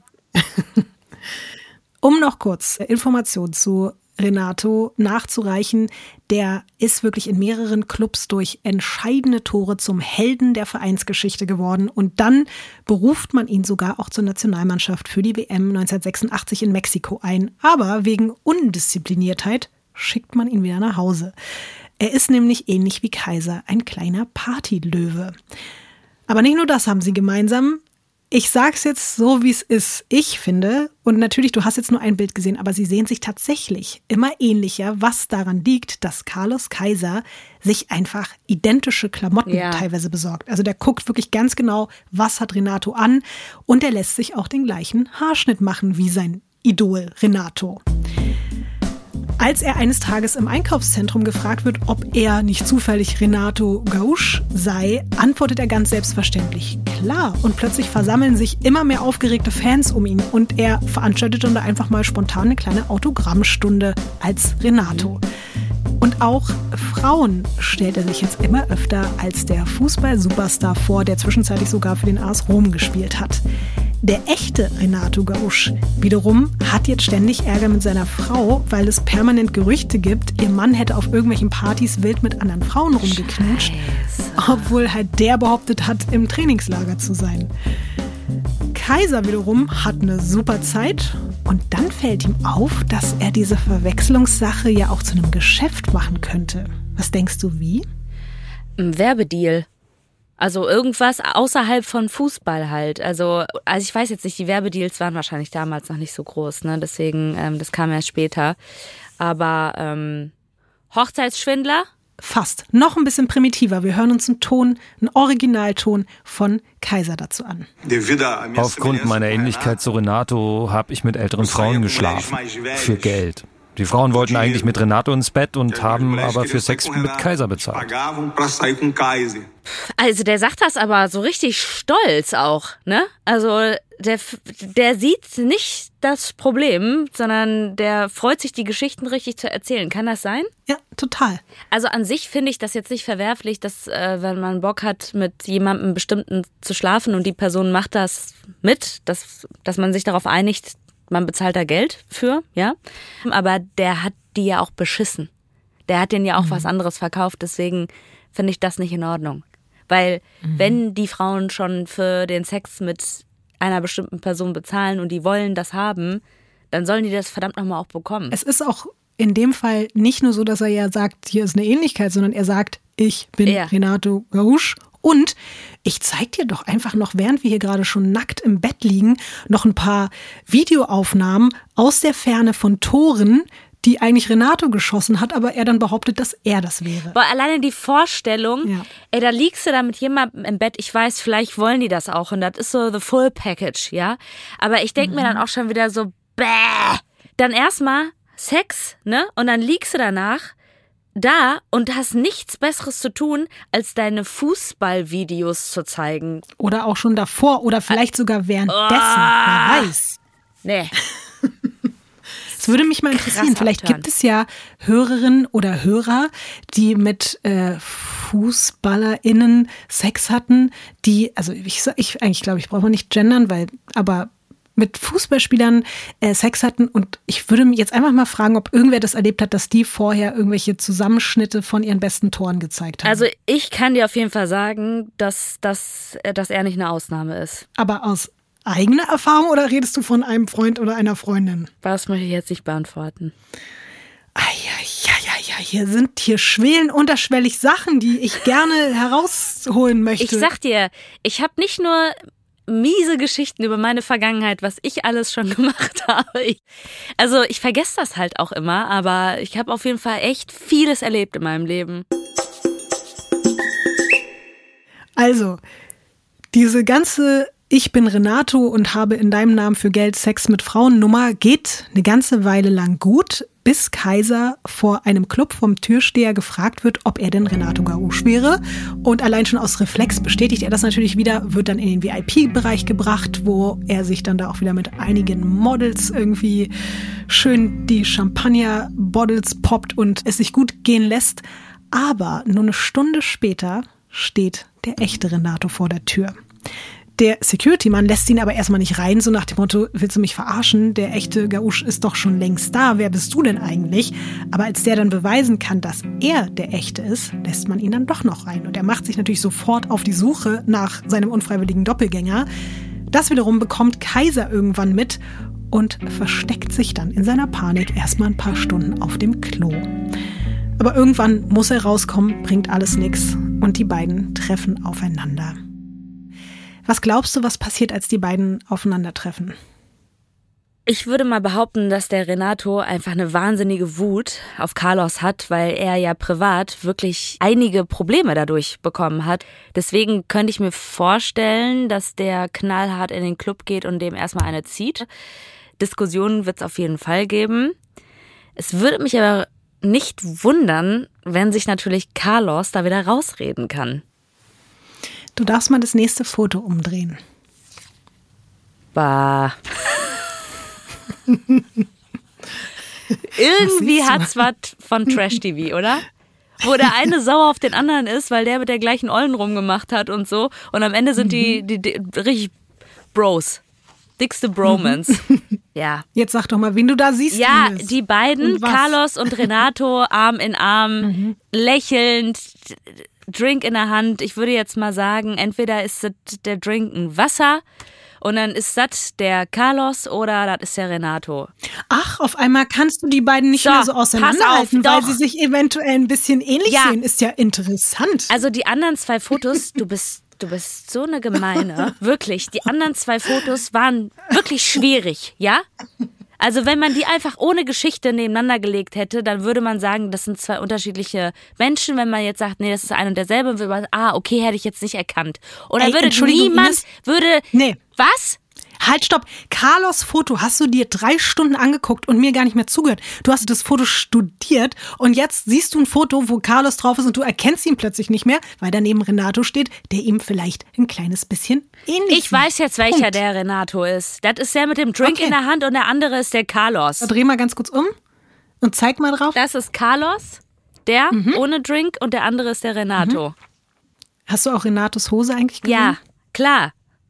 Habe ich mich auch drüber gefreut. Und ich habe mich gefragt, ob das eine Pyjama-Party war oder ob der so in den Club gegangen ist. Sag mal, was das für eine Hose ist. Ich würde sagen, das ist eine Boxershorts. Ich würde eher sagen, es ist fast schon, Schlipper. sieht fast schon aus wie eine Speedo Ja. langsam, also so in die Richtung. Ja. Ja. Aber ja, du hast recht. Also der, der linke ist äh, Renato, der rechte ist Carlos. Das Bild ist nicht jetzt an diesem Abend entstanden, sondern ein paar Jahre später. Und es ist wirklich so, dass die beiden richtig dicke Freunde werden. Und noch an dem Abend, weil du ja gesagt hast, so, der haut ihm bestimmt aufs Maul. Und ich hätte es auch komplett verstanden. Aber Renato Gauche feiert einfach seinen quasi Klon einfach für diese Dreistigkeit und findet es witzig und gibt ihm noch so High-Five-mäßig, von wegen, haha, du bist ja ein witziger Typ, was geht denn bei dir ab? Und obwohl Renato nur ein Jahr älter ist, ist es auf der anderen Seite so, dass Kaiser in ihm wirklich so eine Art Bruder- und Vaterfigur findet. Und natürlich auch, weil er so ein riesengroßer Fußballstar ist, hat er halt auch einfach Bock mit dem abzuhängen. Und die beiden bauen echt eine super, super enge Verbindung miteinander auf. Es ist jetzt so, dass er mit dem echten Fußballstar an seiner Seite sein Netzwerk noch weiter ausbauen kann und plötzlich ist er einfach dicke mit den größten Namen des brasilianischen Fußballs. Zico, Bebeto oder Romario. die werden jetzt hier vielleicht den meisten von uns nichts mehr sagen. Das ist auch vollkommen in Ordnung, aber das sind alles Torschützenkönige, Rekord- und Weltmeister, wirklich absolute Legenden in Brasilien und mit denen hängt er jetzt einfach so rum. Außerdem freundet er sich jetzt auch mit allen möglichen Celebrities in Brasilien an. Der Schauspieler Harry Johnson sagt später zum Beispiel über seine erste Begegnung mit dem Hochstapler, Zitat, als ich Kaiser das erste Mal sah, überquerte er eine Straße so prahlend, dass ich dachte, dieser Typ muss einer der besten Fußballer der Welt sein. Mhm. Ist er nicht, wie wir wissen, aber er ist einer der schlausten Fußballer der Welt. Es ist nämlich so, dass er alle möglichen Moves noch weiter plant und auch umsetzt, die sein Ansehen in der Sportwelt weiter steigen lassen. Er freundet sich jetzt auch immer mehr mit Journalisten an, die wiederum großes Interesse an Stars wie Bebeto oder Renato haben. Also überredet er dann seine Kumpels dazu, den Journalisten Interviews zu geben, so nach dem Motto, ey, hier, meine Freunde, das sind auch Freunde, die freuen sich, wenn ihr zu denen in die Sendung kommt, redet doch mal mit denen, alles cool aber nur unter der Bedingung, dass die Journalisten dann auch Interviews mit ihm führen oder wohlwollende Berichte über ihn schreiben. Diese Stars, also seine Kumpels, egal ob Renato oder die anderen, die wissen natürlich nicht, dass sie Teil von solchen Deals sind. Die denken einfach nur, okay, wir tun ihm Gefallen, geben da irgendwie ein Interview. Aber so landet Kaiser dann einfach unter anderem im wichtigsten Fußball-TV-Magazin Brasiliens. Und dort, das ist halt auch ein interessanter Moment, weil, wie wir ja wissen, er war nie in Korsika, schenkt er dem bekanntesten Fußballkommentator des Landes einfach das Korsika-Trikot, das er von seinem Freund hat. Und in den Zeitungen heißt es jetzt, Kaiser wäre eine Geheimwaffe und der beste Flügelspieler der Welt was natürlich kompletter Bullshit ist, aber das hat er sich alles hart erkämpft durch diese Kumpeleien mit den Journalisten. Mithilfe seines Netzwerks, das natürlich bei allen möglichen Vereinen auch Empfehlungen für ihn ausspricht, schafft er es, seinen Scam auf noch höherem Niveau durchzuziehen. Er landet zwischenzeitlich bei zwei der größten Vereine des Landes, Fluminense und Flamengo, in dessen Jugendauswahl er ja auch schon erfolgreich vertuscht hat, keinerlei Ballgefühl zu haben. Und um das nochmal dazu zu sagen, das sind wirklich beides A-Liga-Clubs, die teilweise wirklich Landesmeisterschaften gewinnen und bei jedem Spiel 80.000 Fans im Stadion haben. Mhm. Also das sind jetzt so Größenordnungen wirklich wie bei Hertha im Olympiastadion und Flam Flamengo ja, hat darüber eher BVB. Aber bei Hertha passen auch 75.000 Leute ja? ins Stadion. Und das, das hat auch richtig ja. rappelvoll. Ja, ah, also okay. nicht immer. Ich weiß nicht, wie es heutzutage ist, aber früher war es schon auch immer krass voll. Aber genau, was ich gerade sagen wollte, dieser Verein Flamengo hat einfach 40 Millionen Fans in Brasilien. 40 Millionen. Und in diese Clubs schafft es jetzt einfach ein angeblicher Stürmer, der noch nie irgendwo ein Tor geschossen hat oder ein komplettes Spiel auf dem Platz stand. Er macht es jetzt wirklich weiterhin genau so, dass er immer wieder ganz kurze Verträge über ein paar Monate aushandelt, da sein Vorschuss einkassiert alle möglichen Krankheiten und Verletzungen vortäuscht und dann ganz schnell wieder abhaut, bevor ihn irgendwer als Betrüger entlarven kann. Die anderen Spieler, die merken schon, dass da was nicht stimmt. Ja, die reden Kaiser. doch auch alle untereinander. Das geht doch jetzt schon über Jahre. Vielen fällt auf jeden Fall auf, dass er beim Training wirklich immer genau da ist, wo der Ball gerade nicht ist. Also wenn der Ball rechts ist, dann ist Kaiser auf der linken Seite, ist der Ball auf der linken Seite, steht er plötzlich rechts, ist der Ball in der Mitte, spielt Kaiser in der Verteidigung, ist der Ball bei der Verteidigung, entdeckt man ihn dann im Angriff. Einmal spricht ein Vereinskollege ihn darauf an, dass er auch nie den Ball berührt und daraufhin antwortet Kaiser, mein Stil zu spielen ist einzigartig. Naja, schon sehr arrogant. Also das ist schon. Und auch einfach, was für eine dreiste Lüge ja, auch einfach. Also. Also das ist so, als ob ich dir aufs Brot scheißen würde und sagen würde, ja, mein Stil, Brote zu schmieren, das ist schon einzigartig.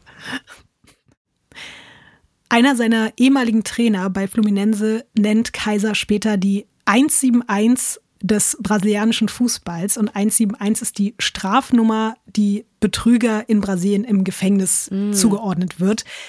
Der Trainer sagt in einem Interview, das ist die Nummer, die zu ihm gehört. Er wusste einfach, wie man Menschen überzeugt. In einem Gespräch beraubt er dich.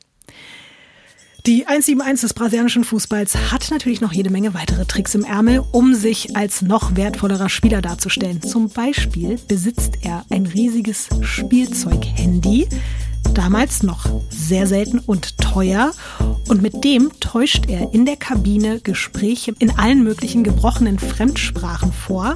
Angeblich unter anderem mit dem FC Barcelona oder Paris Saint-Germain, von denen er dann lautstark, so dass es wirklich auch alle mitbekommen, Transferangebote ja. ablehnt. Und da denke ich mir auch immer schon so, wenn Leute an öffentlichen Stellen angeblich ja. extrem wichtige Telefonate lauthals führen müssen, dann denke ich mir so, so wichtig kann dieses Telefonat gar nicht sein. Und der hat das da quasi mhm. mit so einem Toys R Us äh, Spielzeugtelefon gemacht, ne?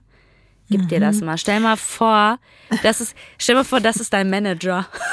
Hör mal, ich habe die besten wow. Deals für dich. Und dann sitzt er da neben dir im Café äh, und telefoniert mit so einem Spielzeug, mit so einem Holzklotz quasi. Und du bist so, und? Krieg ich jetzt den Deal? Kann ich jetzt äh, das Dschungelcamp moderieren? Wir sind ganz nah da dran. Bald, bald, Lotti. Es ist in seinem Fall auch so peinlich, weil einmal kriegt es halt auch so ein Vereinsarzt einfach mit und checkt halt, dass es so ein Plastikhandy ist. Aber bevor es richtig unangenehm werden kann, ist er schon wieder über alle Berge und mit seinen Zeitungsartikeln und Vereinskarten im Gepäck schon wieder beim nächsten Verein gelandet. Dieses Mal ist es Vasco da Gama, gehört zu diesem Zeitpunkt zu den vier erfolgreichsten Fußballclubs in Rio. Am ersten Trainingstag gibt er einem der Spieler der Jugendmannschaft Geld, damit der ihn für alle sichtbar verletzt. Und das macht er dann auch. Und somit ist er von Tag 1 nicht einsatzfähig. Deswegen schafft es Carlos Kaiser, sich einfach wieder die nächsten sechs Monate durch alle möglichen Behandlungsmethoden durchzuschlängeln, die der Verein ihm da zur Verfügung stellt. Irgendwann sind die Direktoren so verzweifelt, dass, weil sie ihn unbedingt spielen sehen wollen, dass sie sogar einen Priester der schwarzen Magie engagieren, um ihren neuen vermeintlichen Top-Stürmer einfach durch Rituale zu heilen. Und da habe ich auch wieder an dich gedacht, Ines, hast du sowas auch schon mal? Du hast so schamanmäßig was gemacht, ne? Also so ein Priester, so ein Exorzismus habe ich noch nicht gemacht. Okay. Also so schlimm war es bei mir noch nicht. beruhigend. Okay. Carlos glaubte halt auch nicht dran und er amüsiert sich auch prächtig während dieser Rituale und dann sagt er dem Schaman folgendes: Nimm dein Geld und mach dein Ding, aber ich beabsichtige, für den Rest meines Lebens verletzt zu bleiben. Hat er dem auch noch so krass und, ins Gesicht gesagt? Ja, hat er ihm einfach so knallhart gesagt. Und nach einem halben Jahr verlässt er Vasco da Gama, wie immer, ohne ein einziges Spiel gespielt zu haben. Was ich auch übrigens interessant finde, dass einige Vereine im Nachhinein nichts mehr davon wissen wollen, dass der Fußballhochstapler auch bei ihnen unter Vertrag war. Und dazu hat sich Kaiser auch viele Jahre später in einer Doku geäußert. Und das hören wir uns jetzt mal an. Die Vereine, bei denen ich war, werden es nicht zugeben, weil ich eine Enttäuschung für sie war. Aber Vereine verarschen so viele Leute. Da musste eben einer mal die Vereine verarschen. Sie konnten mich nicht feuern. Wie sollten sie erklären, dass sie einen Spieler unter Vertrag genommen haben, der nicht arbeitet? Den kann man ja nicht verkaufen. Damit entwerten sie ihr gesamtes Vermögen. Also haben die Vereine zweimal gefeiert. Einmal, als ich kam und einmal, als ich wieder ging. Das ist auch immer ein bisschen das Gefährliche, ne, von solchen Betrügern, dass die halt solche Äußerungen tätigen, die, wo, wo andere Menschen dann sympathisieren können mit, dass sie sagen, ja stimmt, mhm. der verarscht, die Vereine verarschen ja auch und die haben so viel Geld und dann ziehen die da ab und so, da soll mal auch mal jemand hier die, die verarschen und so. Aber das ist ja nicht der richtige Weg. Dieses Vergnügen mit einmal seine Ankunft feiern und einmal seinen Abschied, das haben in der Zwischenzeit dann sogar noch Vereine wieder im internationalen Bereich, einmal in Saudi-Arabien und sogar auch einer in den USA. Auch dort zieht er das Verletzungsbingo monatelang erfolgreich durch. Zurück in Brasilien, Kaiser ist jetzt inzwischen übrigens fast 30, hat er natürlich auch schon wieder einen neuen Vertrag unterschrieben, wieder ein Verein, in dem er sich schon als Kind und Teenie vor dem Ball versteckt hat, nämlich Botafogo. Nochmal zur Erinnerung, das ist der Club, der wirklich bis heute die meisten brasilianischen Nationalspieler für Weltmeisterschaften hervorgebracht hat. Zu dieser Zeit ist der Chef des Teams ein krimineller Kollege von Dr. Castor, nämlich Emil Pinheiro. Auch der ist ganz oben mit dabei, wenn es um das illegale Lottospiel und Geldwäsche geht. Und er kauft und bezahlt zudem regelmäßig Linien und Schiedsrichter, damit sein Team immer schön weit oben in der Ligatabelle platziert ist. Also wenigstens im Gegensatz zu Castor kommt er nicht mit seiner Knarre an, sondern er gibt denen wenigstens Geld und lässt sie nicht verprügeln. Ja, so viel besser. Bei ihm gibt es noch einen kleinen, weirden, interessanten Side-Fact, Ines. Er ist im ganzen Land bekannt wegen eines besonderen Körperteils. Möchtest du mal raten, welches?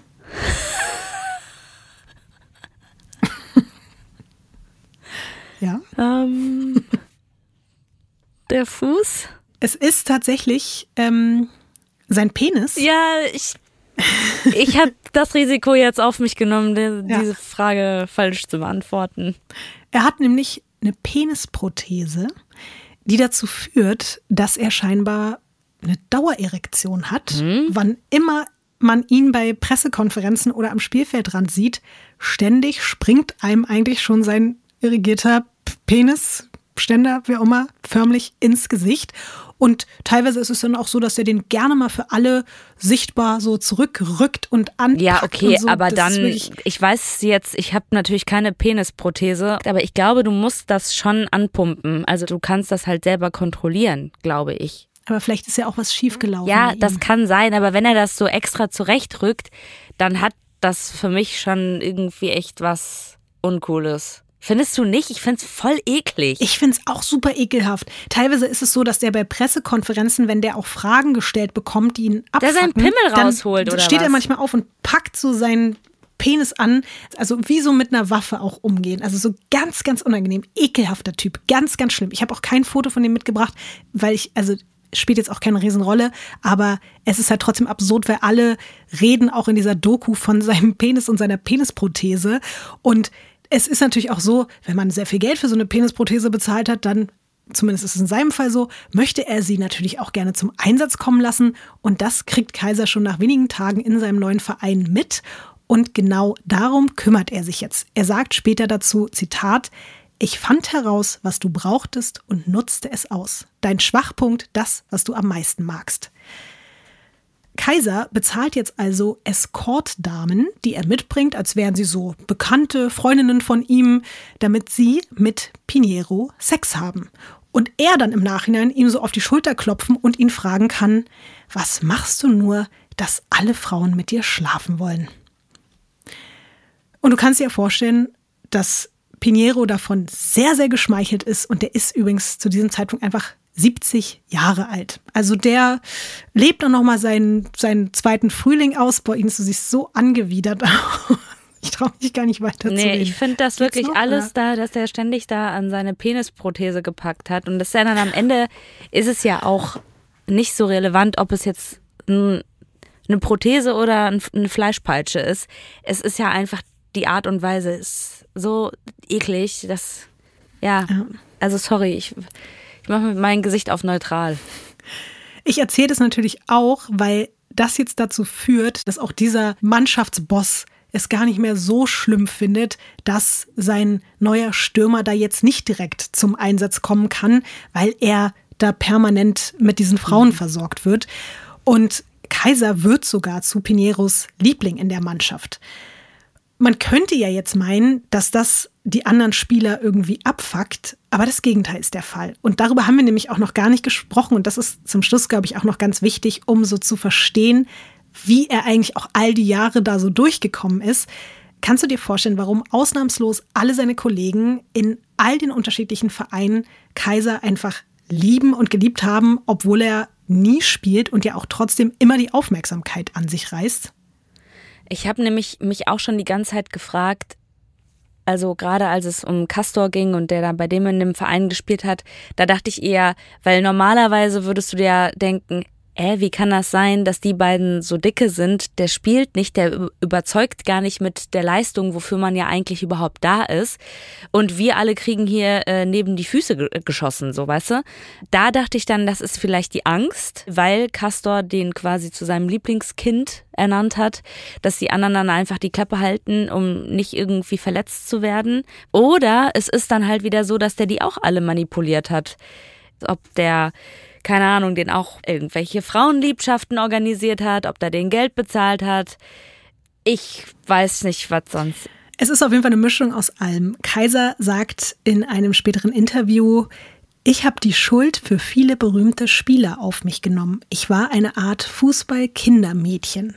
Du musst dir das so vorstellen, sobald jemandem von seinen Fußballkollegen irgendwo Ärger gedroht hat, wegen einer Schlägerei beim Feiern oder Fahren unter Alkoholeinfluss, Drogen oder Waffen, die in der Kabine gefunden wurden, nimmt Kaiser immer alles sofort auf sich, in jedem Verein. Und die anderen Spieler denken natürlich, wow, er ist ein Heiliger, er ist der beste Freund, den man irgendwie mhm. haben kann, aber ihm spielt es natürlich auch einfach nur super doll in die Karten, weil er für solche Aktionen gesperrt wird und sich dann mal ein paar Monate nicht wieder mhm. ausdenken muss oder für ein paar Wochen, dass er irgendeine Verletzung hat oder teilweise sogar frühzeitig aus seinen Verträgen entlassen worden ist.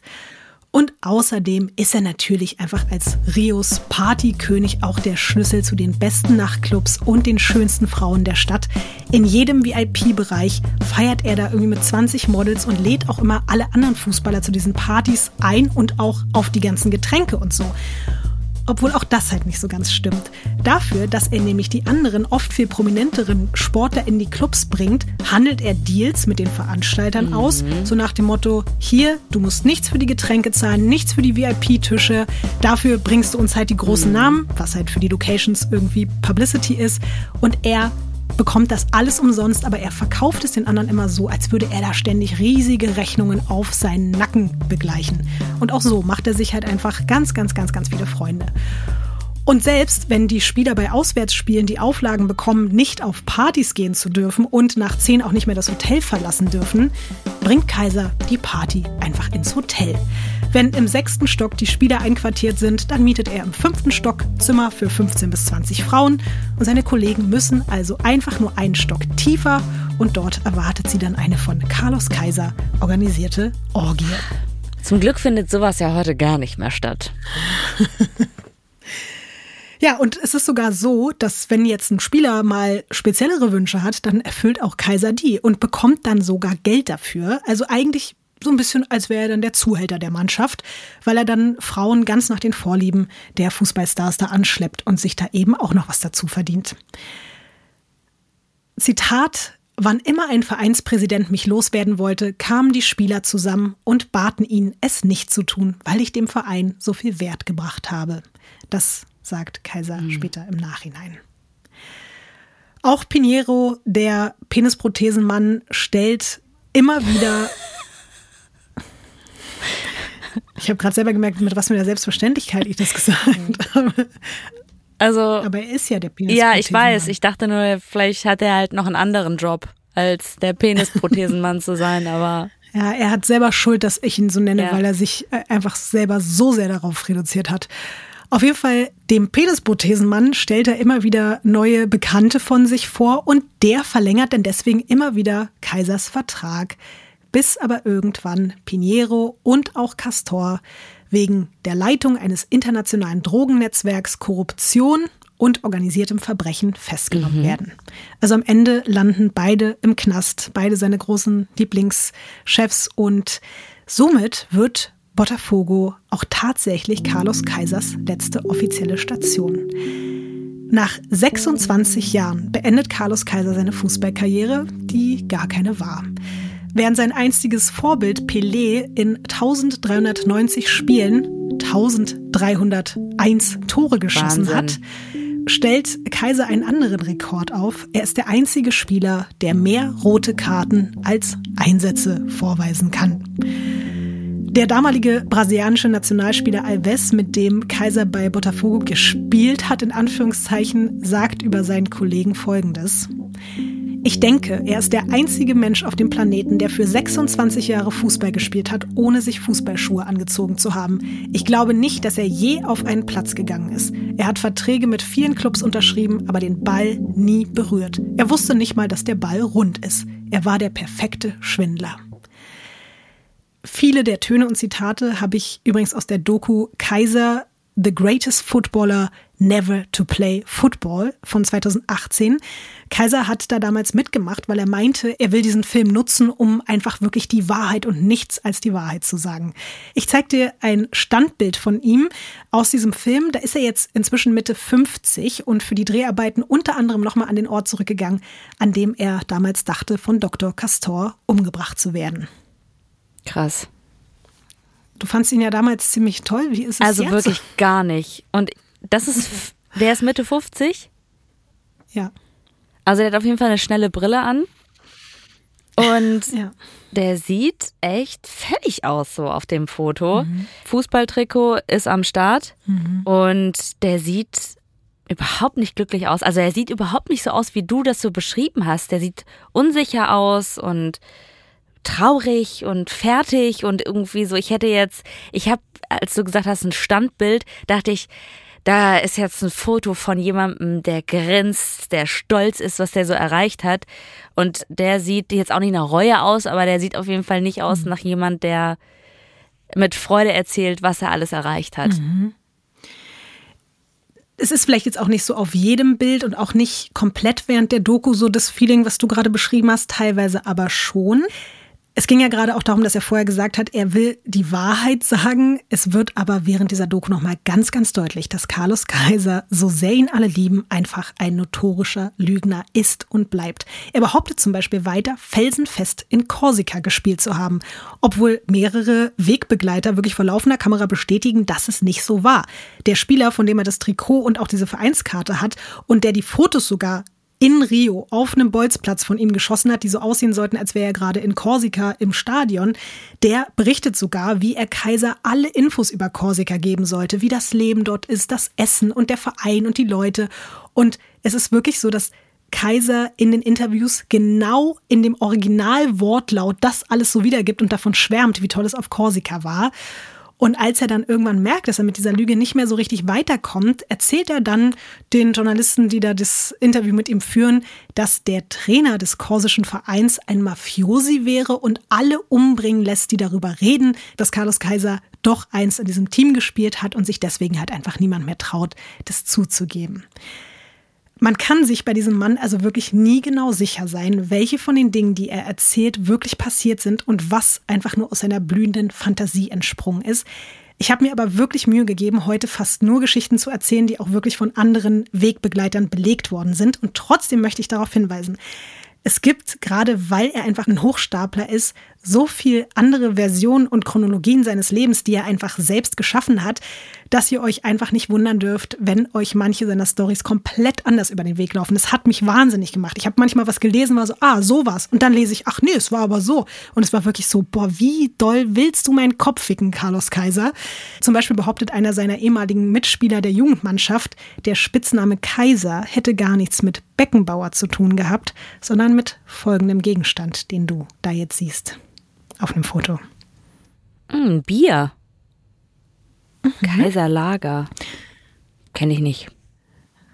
Ich kannte es auch nicht. Das ist wohl eines der bekanntesten Biere in Brasilien.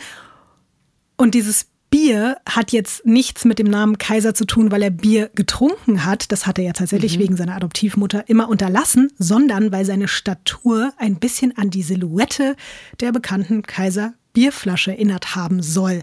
Was natürlich für ihn auch eine miese Demütigung Ja. ist, während er allen erzählt, er wurde so genannt, weil er gespielt hat wie Beckenbauer. Ne?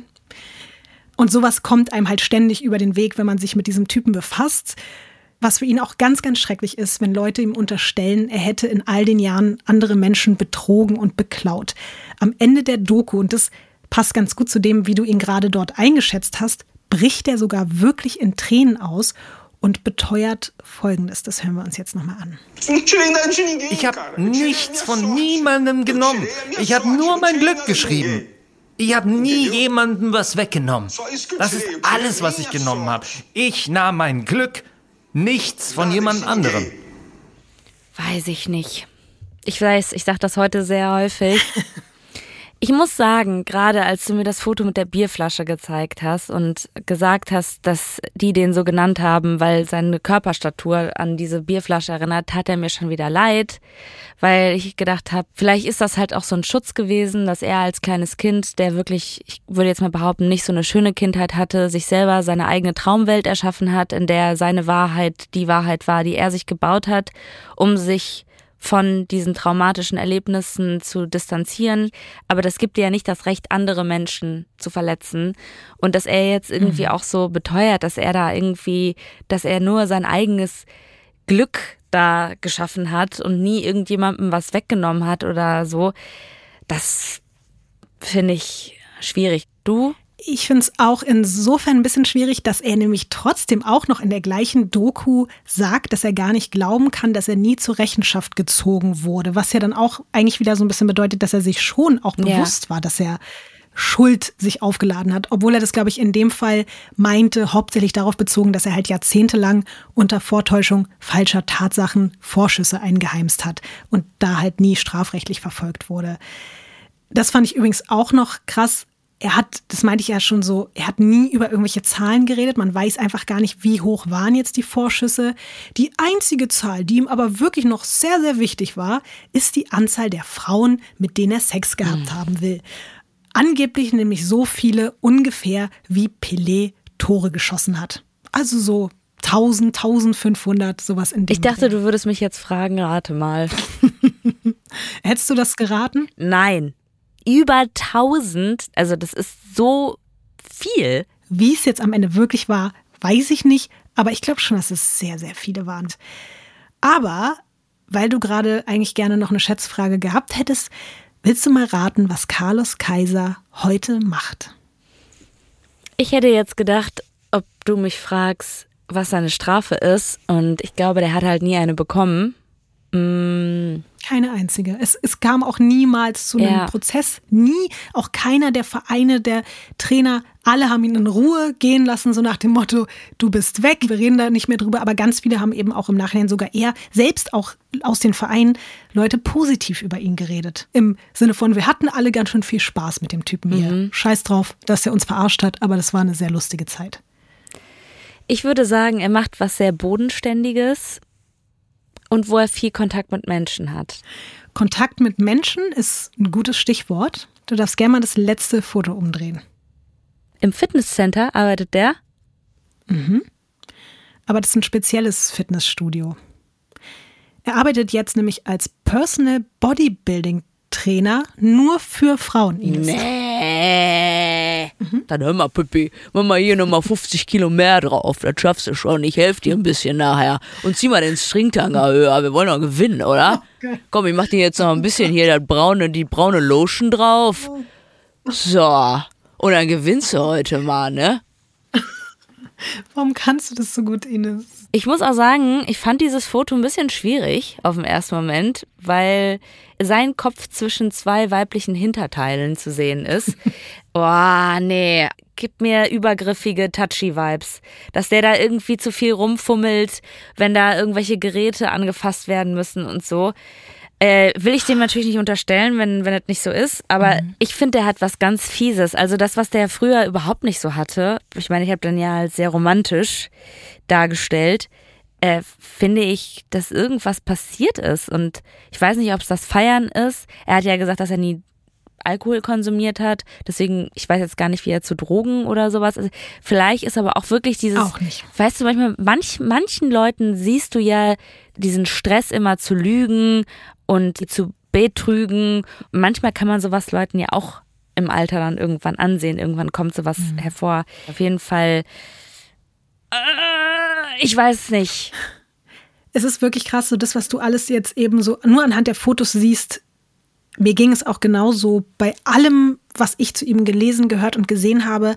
Am Anfang stilisiert er sich ja so ganz, ganz krass als so ein Superstar und als so ein Held und es bröckelt und bröckelt und bröckelt immer mehr und am Ende hat man schon das Gefühl, da sitzt ein sehr trauriger Mann, ein sehr gebrochener Mann, der auch selber so ganz doll hadert mit seinem Schicksal. Und ich glaube, er hat Riesenprobleme, so auf seine Vergangenheit zu blicken und zu akzeptieren, seine Eltern sind ja, wie gesagt, gestorben, dann die Adoptiveltern, dann hatte er einen Sohn, der gestorben Ei. ist, dann hatte er zwei Ehefrauen, die auch beide gestorben sind.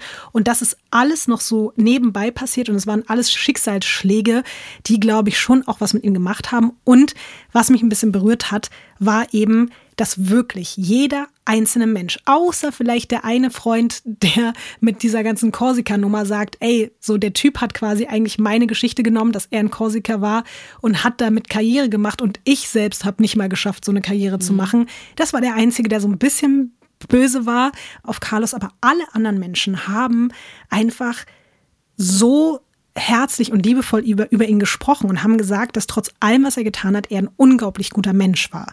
Und Renato Gausch, du erinnerst dich, der Doppelgängermann mit der, mit der Speedo-Hose, der ist übrigens bis heute wirklich auch eine Ikone in Brasilien, mittlerweile als Trainer und als Manager. Und die beiden sind wirklich bis heute immer noch ganz, ganz enge Freunde, fast so wie Brüder oder eben Renato ist für Kaiser wirklich wie so eine Art Vater immer noch. Und als Carlos vor einigen Jahren fast erblindet ist, aber natürlich durch seinen Lebensstil einfach nichts mehr von dem damaligen Geld übrig geblieben ist, hat Renato ihm mehrere Augenoperationen bezahlt und ihm damit wirklich noch so das letzte Augenlicht gerettet. Und deswegen habe ich mir auch gedacht, überlasse ich zum Schluss Renato Gausch die letzten Worte zum falschen Fußballkaiser. Carlos Kaiser ist einzigartig.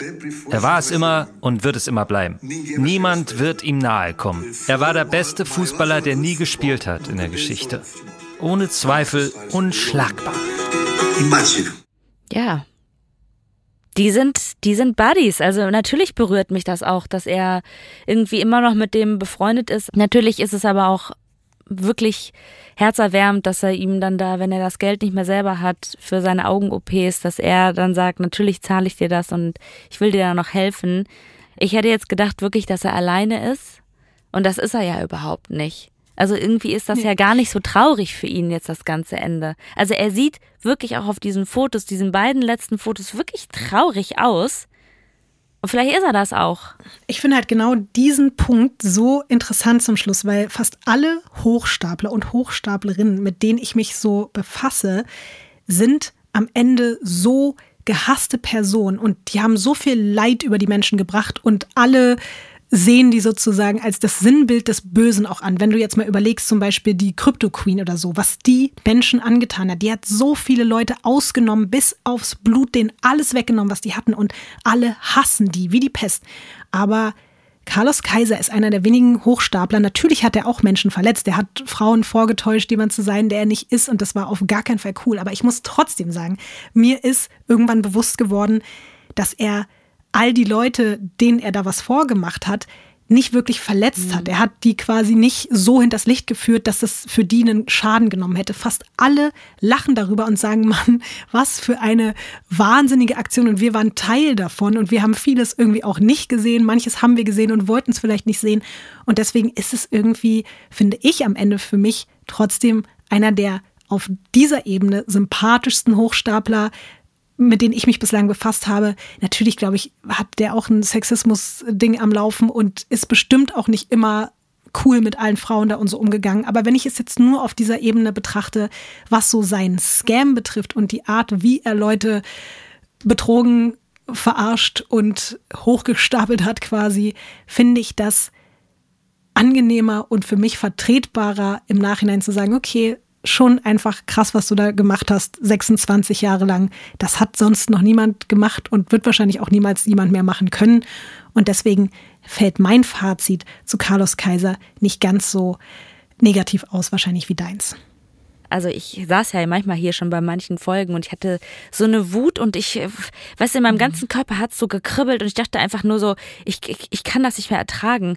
Was für ein schrecklicher Mensch. Und es hat mich so wütend gemacht, das habe ich jetzt bei ihm irgendwie nicht. Mhm. Ja, ich bin trotzdem kein Fan von Menschen, die lügen und betrügen. Das ist deswegen, also in mein Herz hat er sich jetzt nicht gesneakt. Und ich finde manchmal auch so ein bisschen schwierig, also weil viele ja sagen, dass er so ein guter Mensch war. Und er hat Sachen auf sich genommen, die andere verbockt haben. Aber er hat es ja nicht gemacht, weil er so ein gutmütiger Typ ist, sondern einfach nur aus seinem eigenen Profit heraus. Und da finde ich, es gibt ja einen Unterschied zwischen wirklich herzlichen, gutmütigen Menschen und andere, die nur einen Profit daraus ziehen. Das sind so Sachen, weiß ich nicht. Finde ich immer so ein bisschen, muss man vielleicht auch mal hinter der Fassade gucken. Aber ich meine, ich gucke auch oft nicht hinter die Fassade und lass mich von dem Schein blenden. Und manchmal macht es ja auch Bock. Manchmal hat man mit solchen Leuten auch einfach eine verdammt gute Zeit. Mhm. Vielleicht ist das auch ein gutes abschließendes Wort, weil viele von seinen ehemaligen Weg Wegbegleitern wollen ihn vielleicht auch einfach als die Legende sehen, zu der er sich gemacht hat, weil es eine unglaublich absurde Geschichte ist. Und dann sieht man vielleicht auch über einige Dinge hinweg. Aber wir sind uns auf jeden Fall einig, natürlich ist das jetzt kein lupenreiner Mensch gewesen, mit dem wir hier irgendwie beste Freunde werden wollen. Aber ich bin trotzdem einfach sehr fasziniert. Dann Ines würde ich sagen, wie immer, halten wir uns einfach fern von scammenden Fußballspielern. Allgemein von, von, von Menschen, die sehr viel Scam-Potenzial haben. Und Menschen, die Hotelzimmerpartys auf mehreren Stockwerken veranstalten. Wo man auf jeden Fall die Beine, außer man möchte unbedingt, dann kann man natürlich. Mhm. Wenn man möchte. Ja, aber wenn man nicht weiß, was da passiert, dann und mhm. wenn bitte immer mit geschützt und Kondom und sowas. Mhm. Und wenn Leute dann auf dem Fernseher ihre eigenen Videos anmachen davon, wie sie Tore und so schießen, dann auch lieber einfach gehen und sagen und danke, gute die Nacht. Getränke immer, also am besten immer verschlossene Getränke und sowas halt. Ja, wow. Ich, wir könnten noch 20 weitere ja. Tipps jetzt geben. Ich würde einfach sagen, passt auf euch auf und du Ines passt auch auf dich auf und du auch, Lotti. Nächstes Mal gibt's gibt's wieder einen Mord. Das kann ich dir jetzt schon oh, versprechen. Oh. Schau.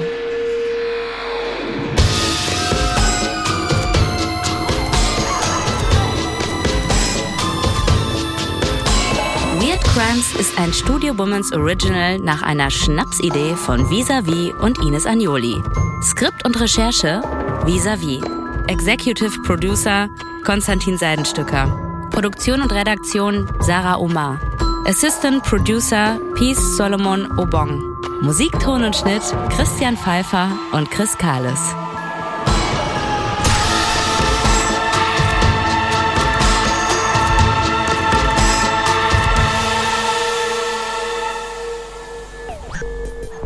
Neue Folgen von Weird Crimes hört ihr jeden zweiten Donnerstag überall, wo es Podcasts gibt. Und wenn ihr keine Episode verpassen wollt, dann folgt dem Podcast auf der Plattform eurer Wahl.